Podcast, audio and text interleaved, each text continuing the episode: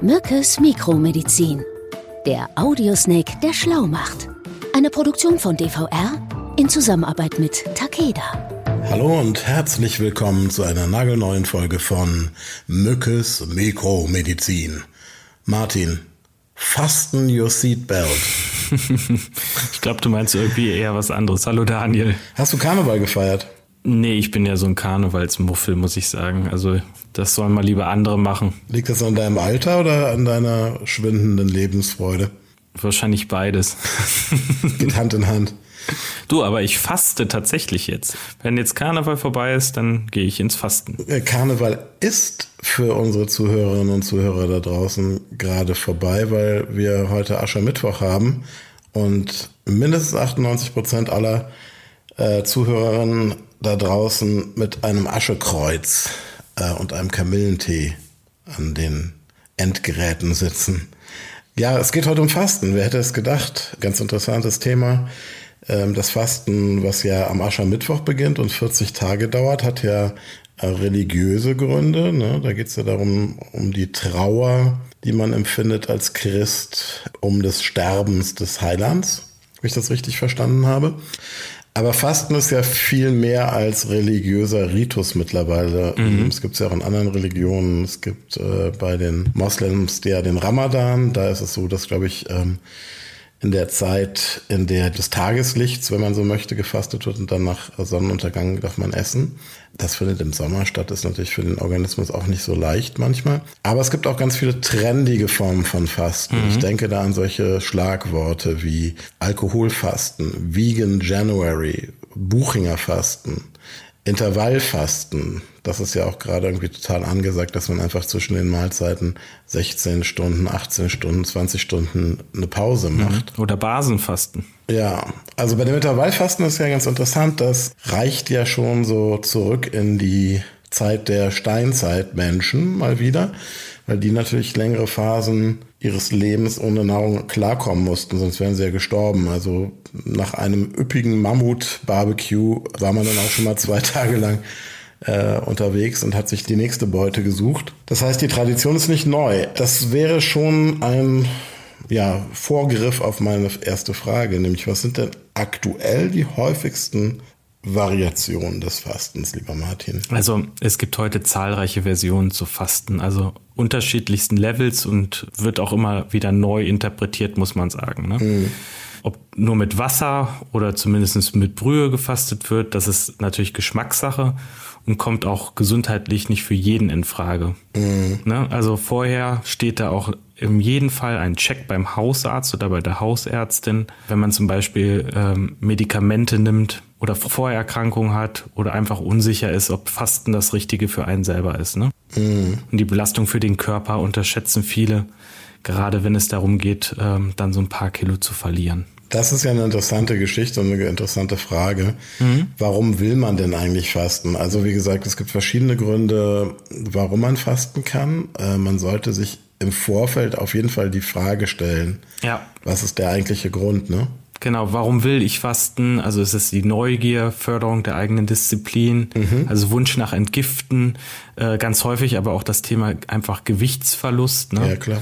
Aber die Frage muss ganz am Anfang stehen, damit man auch das Fasten gut in den Alltag einbauen kann, mhm. damit man auch einfach vermeidet, dass Fasten nicht zum Scheitern verurteilt wird. Ne? Mhm. Also das ist schon wichtig. Also ich habe die Erfahrung gemacht, tatsächlich wenn ich gefastet habe, das auch total von der Tagesform abhängig ist, auch wenn man anfängt. Also ich habe auch Versuche gestartet und dann nach dem zweiten, dritten Tag wieder abgebrochen, weil es einfach nicht ging gefühlt. Und dann gab es aber auch so Situationen, in denen man gedacht hat, boah, ist ja total easy. Hm. Das könnte ich jetzt irgendwie sechs Wochen machen, wo man irgendwann wirklich nach zwei Wochen sich selber sagen muss, ey, jetzt ist auch mal langsam gut, weil man bekommt ja dann auch so richtige heiß. Also man wird ja dann auch so richtig fast wie abhängig davon. Man denkt dann so, hey, ich brauche kein Essen mehr, es ist alles super.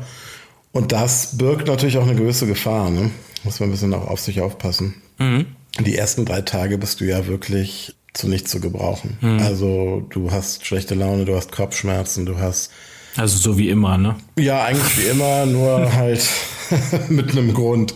Insofern, das ist, glaube ich, auch ein Ratschlag, den man häufig hört in dem Zusammenhang mit diesem äh, klassischen Heilfasten zum Beispiel, dass man den Start auf jeden Fall so legt, dass man ein Wochenende hat, mhm. wo man sich auch einfach mal hinlegen kann mit einer Wärmflasche oder so. Aber du hast gerade schon angesprochen, so dieses klassische Heilfasten, also man spricht ja auch nach dem Heilfasten nach Buchinger. Mhm. Und das ist äh, eine Kur, die auf den Arzt Otto Buchinger zurückgeht. Und äh, der war damals an Rheuma erkrankt und testete dann im Jahr 1919 eine Fastenkur, um sich selbst auszukurieren. Ne? Mhm. Und wollte dann wissen, ob das wirkt. Und? Ja, und bei ihm war es dann so, dass die. Es hat offensichtlich ge gewirkt. nee, doch, die Gelenke ähm, ließen sich bei ihm wieder schmerzfrei bewegen. Mhm. Und dann hat er sich diesem Thema verschrieben eigentlich, ne? Und daraus dann, wenn man heute würde man sagen, auch ein, ein Business Case gemacht. ja, die Leute waren damals auch innovativ und haben so ihre Themen dann an den Mann und die Frau gebracht. Der hat doch auch eine richtige Klinik damals, glaube ich, gegründet. Ne? Mhm. Eine Heilfastenklinik, die gibt es auch heute noch, glaube ich. Ja, die kann man heute noch besuchen. Mhm. Oder du kochst einfach Gemüsebrühe zu Hause und fastest da. Das kannst du auch machen. Erklär doch mal bitte, Martin, diesen klassischen Ablauf. Mhm. Wie findet sowas statt? Was macht man da?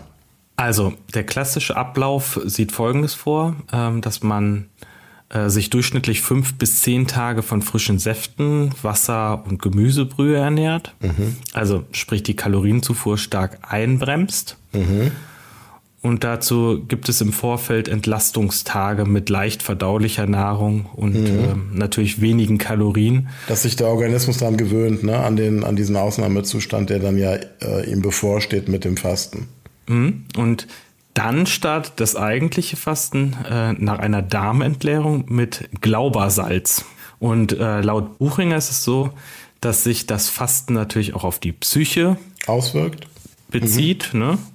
Und das ist dann auch so eine Art Diät der Seele, nennt er das. Ne? Mhm. Was meint er damit? Sprich also der Verzicht von Stress und Medien und so weiter, ne? das gehört alles dazu. Mhm. Stattdessen dann Ruhe und Bewegung, Meditation, den Blick nach innen richten. Also das ist so ein bisschen spirituell auch. Mhm. Ja, und das Gut. war so die Intention von Buchinger. Jetzt muss man natürlich dazu sagen, der gute Mann hat das Konzept 1919 entwickelt. Da mhm. gab es weder Fernseher noch Social Media noch Internet. Da konnte man, glaube ich, gerade mal irgendwie in manchen Städten ins Kino gehen. Insofern ist das natürlich auch nochmal anspruchsvoller geworden, dieser Aspekt des Fastens ne, für die Menschen. Ja, Ganz genau. Ja, und das Ende der Fastenzeit ist das sogenannte Fastenbrechen. Und nach der Tradition. Das sollte man aber nicht falsch verstehen mit dem Brechen, oder? Ja, nee. ähm, also es bedeutet einfach, dass die erste feste Nahrung in Form eines Apfels zu sich genommen wird, ne? den man dann langsam und achtsam zu sich nimmt. Du hast schon mal gefastet oder hast du noch nie gefastet? Noch gar nicht. Okay, jetzt sage ich dir was. Ich wollte es jetzt ausprobieren. Dieser Apfel, ne, den man dünstet mhm. im Übrigen auch wenn du das eine Woche oder zwei gemacht hast, also mir ging das so, du kriegst es nicht, du kriegst den Apfel nicht aufgegessen. Nicht? Also du schaffst einen halben Apfel, habe ich geschafft oder so, und danach war dann irgendwie, war ich satt. Naja, dann ist es wahrscheinlich auch klar, weil mhm. äh, in den nächsten Tagen wird dann natürlich die Kalorienzufuhr wieder Schritt für Schritt erhöht. Mhm. Und dafür sollte man sich dann natürlich auch ebenfalls Zeit und Ruhe einplanen, damit das funktioniert. Ja, ich hatte das ja schon mal gerade anfangs erwähnt. Ne? Es gibt ja so gerade am Anfang Tage, in denen es einem gar nicht gut geht. Ja, das sind die Downer, ne? Mhm. Das ist so, ich glaube, äh, der zweite bis vierte Fastentag. Ja. So beschreiben die das, die Menschen, die das ähm, schon mal durchgeführt haben. Ja. Auch, ne? Man hat das ja, das Phänomen auch beim Dschungelcamp, ne? Ähm, wie auch immer man dazu steht, aber dieser Aspekt der Kalorienreduktion, das sieht man da ja auch ganz häufig, äh, dass die Leute wirklich sehr schlechte Laune bekommen und sich von ganz anderen Seiten zeigen.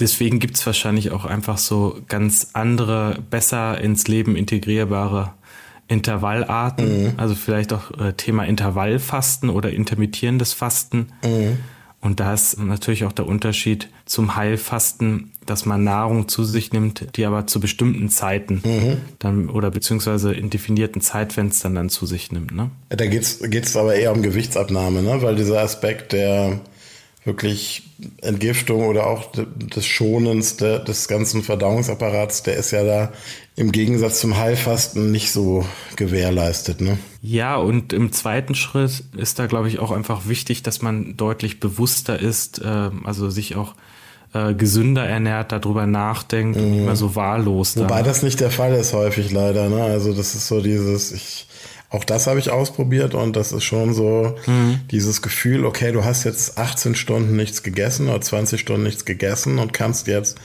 in einem relativ kleinen Zeitfenster die Nahrung zu dir nehmen, die dich über den nächsten Intervall bringt.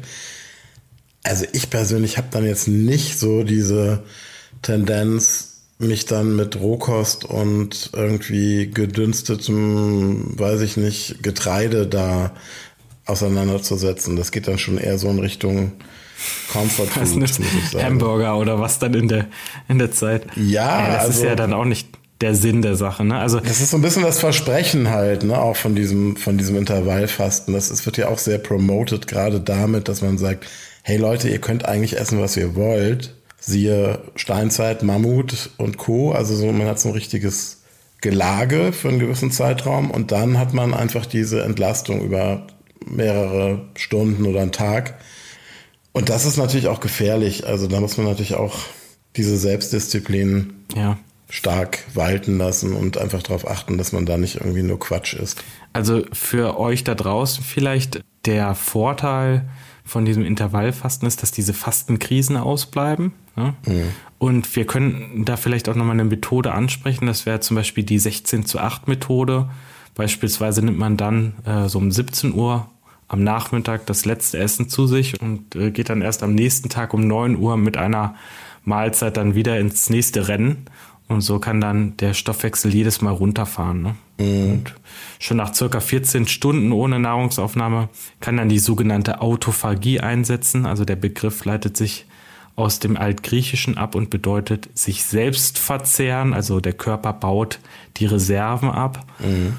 Und gemeint ist der Prozess der, ähm, ja, wie soll man sagen, der Zellregeneration beziehungsweise der Erneuerung. Ne?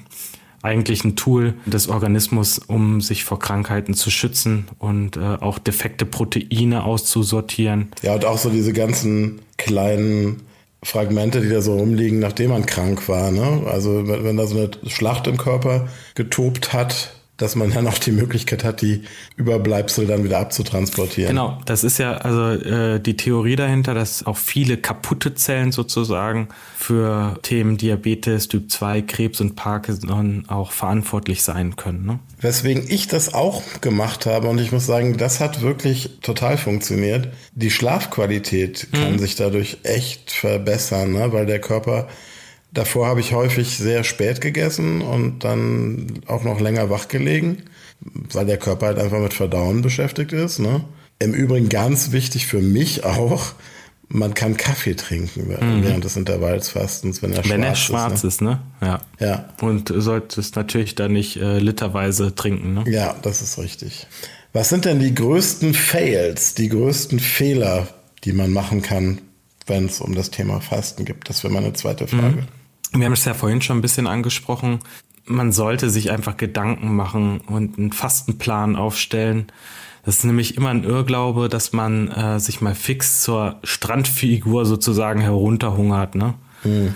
Und danach dieses Gewicht dann auch halten kann. Und da findest du dann direkt den nächsten Fehler, also intermittierendes Fasten zu übertreiben beispielsweise. Ne? Also mhm. getrieben von dem Wunsch, dann schneller abzunehmen. Und da gibt es ja dann so Personen, die dann das äh, Fastenzeitfenster von 16 Stunden auf, auf, bis zu 22 Stunden ausdehnen. Ich glaube, du hast das auch schon mal probiert. Ich habe es tatsächlich einmal 36 Stunden gemacht, weil ja. irgendwann wird es auch so. Habe ich dir ja was schon zugesagt. Ja, ja, das wird so ein Automatismus dann, ne? muss man echt aufpassen. Ja, und da, da, da muss man auch wirklich sagen, da kommt dann der Organismus für Ungeübte schnell aus dem Tritt. Ne? Und hm. die Folge sieht nicht selten dann so aus, dass dann beim Essenszeitfenster maßlos reingehauen wirst. Du hast es ja vorhin schon gesagt, du warst ja so ein Typ, der dann auch mal gern den Burger sich reingezogen hat. Mm. Also da kannst du es dann auch gleich sein lassen. Ist auch halt, muss man ganz deutlich sagen, keine Crash-Diät. Ne? Crash-Diäten sind eh abzulehnen, aber Intervallfasten ist eine ganzheitliche Umstellung der Ernährungsgewohnheit, wenn man so will. Also Ganz genau, ja. Genau, das ist auch der äh, auch ein weiterer Fehler, der auftreten kann, dass man sich nicht ausreichend Zeit für die Vorbereitung genommen hat. Ne? Also mhm. Heilfasten kannst du nicht mal eben in deinen Alltag reinpressen. Also zu viel Stress, zu wenig Ruhe und auch zu wenig Bewegung äh, sind die nächsten häufigen Fehler. Ne? Also mhm. das ist eine dicke Fastenkrise, äh, die dann auf dich zukommt, wenn du das dann machst. Ne? Ja. Wortwörtlich. Naja, deswegen ist dieses Thema sich aus dem Alltag rausziehen gar nicht falsch. Also ob das jetzt eine wirklich eine Fastenklinik ist, ob das Fastenwandern ist, ob das irgendwie einfach wirklich eine selbstorganisierte Reise ist, wo man sagt, hey, ich fahre jetzt irgendwie an die Nordsee, miete mir da eine kleine Ferienwohnung und gehe halt den Tag über am Strand spazieren und bewege mich in der frischen Luft und mache mir Gedanken und wie du schon sagtest, schalte irgendwie so mal einen Gang runter und lass vielleicht auch mal die ganzen elektronischen Medien weg. Das ist zumindest beim ersten Fasten, das ist ein Tipp von mir, sehr sinnvoll, weil sonst kann es halt auch echt frustrierend sein und dann auch das Ende dieser Fastenkarriere bedeuten, schon ganz schnell am Anfang. Mhm. Sag mal, was sagt denn eigentlich die Wissenschaft zum Thema Fasten. Also meinst du die Studienlage zum intermittierenden Fasten genau, zum Beispiel? Weil da höre ich nämlich auch immer wieder ganz unterschiedliche Sachen. Manche Leute hm. sagen ganz vehement, das ist totaler Quatsch, mach das bloß nicht. Und andere Leute sagen, hey, das ist cool unter der oder der Voraussetzung. Ne? Ja gut, es gibt ja da verschiedene Studien zum Thema mit unterschiedlichen Ansätzen. Und wenn man sich das anguckt, gerade äh, vor dem Hintergrund einer diätischen Ernährungsform oder mit dem Blick auf Therapieansätze, für beispielsweise Diabetes, Alzheimer, Bluthochdruck oder Depression. Gibt es da ganz verschiedene Themen, die man da beleuchten kann. Mhm. Und ja, ganz interessant, vor ein paar Jahren gab es äh, die größte Studie zum Buchinger Heilfasten. Die haben Forscher der Berliner Charité zusammen mit französischen und amerikanischen Wissenschaftlern unternommen und die haben festgestellt, dass sich das Fasten vor allem auf den Stoffwechsel auswirkt. Also Cholesterinwerte gingen zurück mhm. und die Kohlenhydratspeicher wurden geleert und Ketonkörper entstehen in diesem Modus. Was ist das? Ketone haben einen positiven Effekt auf das Herz zum Beispiel, ne? können Schmerzen reduzieren und Entzündungsherde, wie zum Beispiel bei MS oder auch bei Rheuma entgegenwirken. Mhm. Also die werden gebildet ne, vom Körper als Abbauprodukt. Die sogenannten autoinflammatorischen Erkrankungen. Ganz genau. Ja. Dann habe ich noch was von einer Studie der Uniklinik in Halle gelesen. Mhm. Kannst du dazu noch mal was sagen? Genau, die haben untersucht oder untersuchen auch gerade noch, ob Intervallfasten ganz gezielt helfen kann, dass sich das Herz zum Beispiel nach einem Infarkt schneller regenerieren kann. Okay. Die haben das auch ganz gezielt angeguckt, ob Fasten dann auch hilft, ob man da auch Infarkten vorbeugen kann. Also sowohl die Prophylaxe gegen einen Herzinfarkt als auch die Regeneration nach einem Herzinfarkt durch Intervallfasten. Genau, auch hier wieder das Thema der Autophagie, die dann eine äh, zentrale Rolle spielt, wobei die Schutzmechanismen der Körperzellen aktiviert werden. Ne? Mhm. Was gibt's noch? Ja, nur in Bezug aufs Abnehmen gab es eine groß angelegte chinesische Studie, die übergewichtigen Probanden in zwei Gruppen einteilte. Mhm. Also beide mit kalorienreduzierter Nahrungsaufnahme, auch ganz interessant. Die haben ja große Probleme, muss man sagen. Ne? Ja. Da sieht man einfach mal mit so ein paar Jahrzehnten Zeit versetzt, äh, dass dieser Wohlstand, der in China ja gerade in, zumindest in den Großstädten auch ähm, sich ausbreitet, auch dazu führt, dass die, ja, eigentlich sagt man ja immer, asiatische Ernährung ist besonders gesund, aber jetzt kommen halt natürlich auch ganz viele westliche Nahrungskomponenten dazu, auch als Statussymbol. Hamburger, Pizza, Milchprodukte habe ich mal gehört, gab es in China so gut wie gar nicht vorher oder in Asien. Und das ist jetzt auch so der heiße Scheiß, dass ganz viele Leute Milch trinken oder auch Schokolade essen und all sowas. Und das macht sich bemerkbar. Also die Chinesen werden dicker, muss man sagen. Mhm. Ja. ja, und hier siehst du ja, also die Studie, die haben untersucht einmal Intervallmodus und einmal ohne zeitliche Vorgabe. Mhm. Und das Ergebnis hier war nicht sehr herausragend, muss man sagen, auch kein großer gravierender Unterschied. Durchschnittlich haben da die Teilnehmerinnen nach einem Jahr rund acht Kilogramm im Fastenmodus und circa sechs Kilo im Normalmodus abgenommen. Ja, interessant. Ich glaube, dass wir da noch ganz am Anfang stehen, gerade was das Intervallfasten angeht. Also herauszufinden, auch auf längere Sicht, wie sinnvoll das Ganze ist. Ich meine, Es wird ja oft darüber gesprochen, es gibt ja auch die Paleo-Diät zum Beispiel, wo man auch nur Dinge isst, die unverarbeitet sind, zum Beispiel. Also dieser evolutionäre Gedanke, die Annahme, dass der menschliche Organismus sich in den letzten Jahrtausenden einfach nicht so schnell anpassen konnte an die neuen Ernährungsgewohnheiten, also schnell verfügbare Kohlenhydrate essen zu jeder Tages- und Nachtzeit. Und da ist natürlich der Blick auf diese ursprüngliche Ernährung ob die jetzt gewollt war oder nicht, weil ich glaube, die Steinzeitmenschen hätten es auch cooler gefunden, wenn sie irgendwie an All-You-Can-Eat-Buffet hätten gehen können in der Mittagspause, statt irgendwie zwei Tage ohne Essen auskommen zu müssen. Aber es ist interessant. Ich glaube, da sollte man einfach mal am Ball bleiben. Da bleiben wir sicherlich auch weiterhin am Ball. Das machen wir, Daniel. Bis dann, mein Lieber. Bis dann. Mach's gut, Daniel. Tschüss. Tschüss. Sie hörten Mückes Mikromedizin. Eine Produktion von DVR in Zusammenarbeit mit Takeda.